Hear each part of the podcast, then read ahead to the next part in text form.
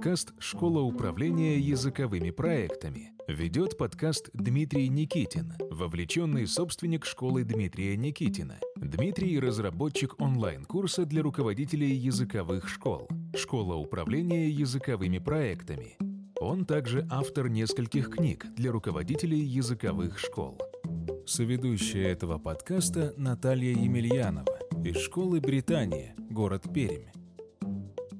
Я знаю, что в Британии School of English есть мероприятия, которые направлены на то, чтобы делать профилактику профессионального выгорания учителей и поддерживать их рабочее состояние и такой бодрый дух. Могла бы рассказать вот про некоторые из этих мероприятий, что вы делаете, чтобы э, сделать учителя посчастливее немножко, особенно в феврале, когда темно у вас и холодно на Урале. Ну да, это такое направление well-being, которое, мне кажется, прямо, ну, круто, если оно будет, будет в компании. Мероприятий несколько. Мероприятия, ну, как мне кажется, поскольку у нас много, они должны быть какие-то очень простые для того, чтобы не требовали большой подготовки. Поэтому здесь ничего нет какого-то супер сверхъестественного. Проекты такие, начиная, знаешь, там от дурацких. Ну, у нас есть такой э, в ноябре, в декабре у нас есть такой Jams Day. То есть в какой-то момент мы Ну, поняли... джем, джем как джем, джем как Да, варенье. варенье, да. Как да, варенье, Да, как варенье, да. Вот в какой-то момент мы поняли, что в это время, вот осень, ноябрь, декабрь, у нас уже холодно, сыро, противно. Это значит, что очень много преподавателей болеют. То есть кто-то болеет и чувствует себя не круто, кто-то замещает, очень много замены, он тоже чувствует себя не круто, кто-то устал, кто-то болен. И, в общем, вот это вот такая история, когда очень хочется людей как-то поддержать. Были разные у нас варианты. Иногда мы просто там, например, не знаю, что принимали решение, просто развозили лимоны везде или там имбирь развозили по всем офисам. Ну, там, не знаю, сто лет назад витамины дарили, но потом поняли, что разные могут быть там аллергические реакции. Мы сейчас это не делаем, но обсуждаем. То есть какая-то просто такая физическая поддержка, да? И мы делаем вот этот Jumps Day. Очень простая история. Каждый приносит какой-то свой джем. В основном, конечно, лучше сделано что-то своими руками, то есть сваренный. Мы выставляем это в баночках, присваиваем номера, никто не знает, где чей джем, и проводим дегустацию. То есть мы со своей стороны подгоняем в этот день какие-то там, я не знаю, э, какую-то выпечку просто, чтобы было с чем есть варенье. И это просто день, когда человек приходит на работу не для того, чтобы там получить какие-то инструкции или узнать новости, или отчитаться, или поработать. Он приходит просто, чтобы вот с коллегами там, не знаю, попить чай. Это реально событие, на которое мы выделяем время. Ты можешь перепробовать все свои варенья, вернее, не свои, а все выставленные варенья. Выбираешь понравившийся тебе номер и голосуешь. И все. И каким-то образом, значит, победитель, кто принес самое вкусное варенье, получает приз. Никакого там глубокого смысла в этом нет. Это просто история про то, что ну, мы люди, и хочется каких-то маленьких сладких радостей еще. Но с каждым годом у нас, в общем, э, джемы и варенье становятся все более экзотическими. Там уже варенье из шишек, это уже, в общем, знаешь, так. Ну, у вас, да, на Урале. В Да. Сибири, может быть, и не такая уж экзотика, это варенье из шишек, да. А какие экзотичные варенья-то у вас есть? А, из каких-нибудь цветов, арбузов.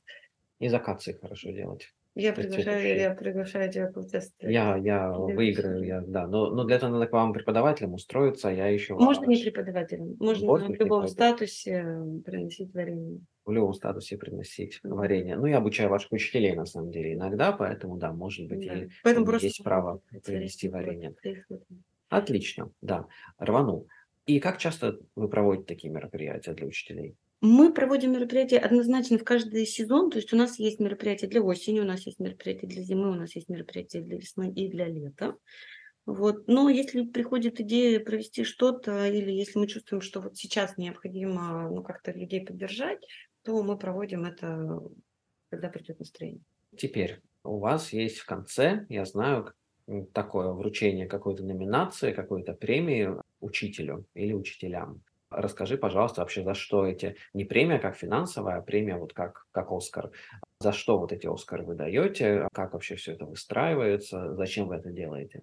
У нас э, в конце, вот это я тоже часто рассказываю, то есть у нас была такая история, мы хотели в конце года делать вот какие-то награждения, и у нас это не получалось, потому что у нас очень много итогов, которые надо подвести, пока мы их считаем, подводим, в это время проходит экзамен, мы ничего не успеваем, в общем, все уже в отпусках, все время конец года был скомканный, и у нас не было ничего. И несколько лет назад мы решили, что ну, все равно хочется какую-то красивую точку. Поэтому сейчас, в конце года, у нас тоже есть мероприятие, но это пикник. Это опять нулевая подготовка. В общем, в этом году максимум подготовки, который мы сделали, мы на корпоративной академии предложили голосование по выбору дресс-кода. Значит, у нас была единственная подготовка – это выбрать, либо мы хотим прийти в джинсах и белых футболках, либо мы хотим прийти в каких-то коктейльных нарядах. В общем, девчонки выбрали коктейльные наряды. Все, Пикник – это дата, которую мы выделяем, слава богу, в июне чаще всего погода хорошая. Мы арендуем какое-то очень красивое место, привозим фруктовый фуршет, диджея и фотографа. И все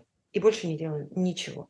И мы просто позволяем как бы, всем опять ничего не делать в конце года, не думать о работе, вот просто встретиться всем, обниматься, фотографироваться, смеяться, танцевать под Иванушек, Интернешнл. Вот, вот, ну, вот делать все, что хочется, просто найти повод быть красивым, встретиться с такими же красивыми коллегами. Вот. Поэтому в конце у нас нет ничего, кроме вот этого совместного пикника. Обручение наград мы перенесли в начало года, это происходит у нас в конце августа. Это такой стратегический день, когда мы собираем всю компанию, и мы здесь решаем две задачи. То есть все возвращаются после отпусков, плюс присоединяются вот эти наши новички, которые с индакшена, и мы проводим такую встречу, когда, с одной стороны, мы рассказываем про итоги прошлого года, и это супер работает на новичков, потому что они сразу же понимают, за что здесь награждают, что здесь измеряют, ну и вообще, кто здесь молодец. А вторая часть в этот же день – это уже ну, какие-то цели на следующий год. И вот как раз, когда мы делаем награждение, мы прямо очень четко озвучиваем номинации. Тоже я поняла, что не надо каждый раз что-то изобретать новое. На самом деле вот традиционные вещи, они работают очень хорошо. Поэтому уже много-много-много лет у нас есть такие уникальные награды как э, золотой выпуск, то есть это преподаватель, у которого самый высокий коэффициент выпуска. Это всегда только одна награда, это только один человек, который смог выпустить максимальное количество выпусков учеников. Ну, то есть мы понимаем, что это человек, у которого был минимальный отсев. Дальше у нас есть такие статуэтки, которые называются Best Teacher по нескольким критериям. Это продуктивность, это результаты учеников, это лояльность компании, это лидерство. То есть это все мы оцениваем на аттестации в конце года, но награждение, оглашение результатов происходит вот в августе. Три у нас человека получают награды Best Teacher. У нас есть награда Cambridge Expert. Это преподаватель, чьи результаты самые высокие именно в формате экзаменов, то есть мы за качество.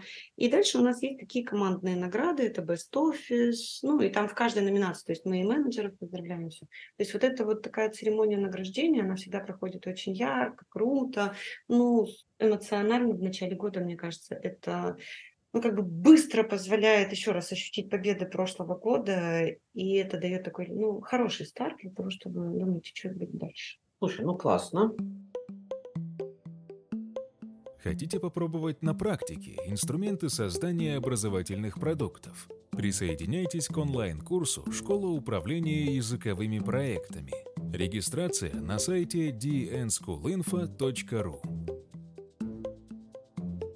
Если сейчас у тебя есть возможность дать одну рекомендацию э, нашим слушателям по работе с HR, Human Relations в языковой школе, что бы ты им сказала?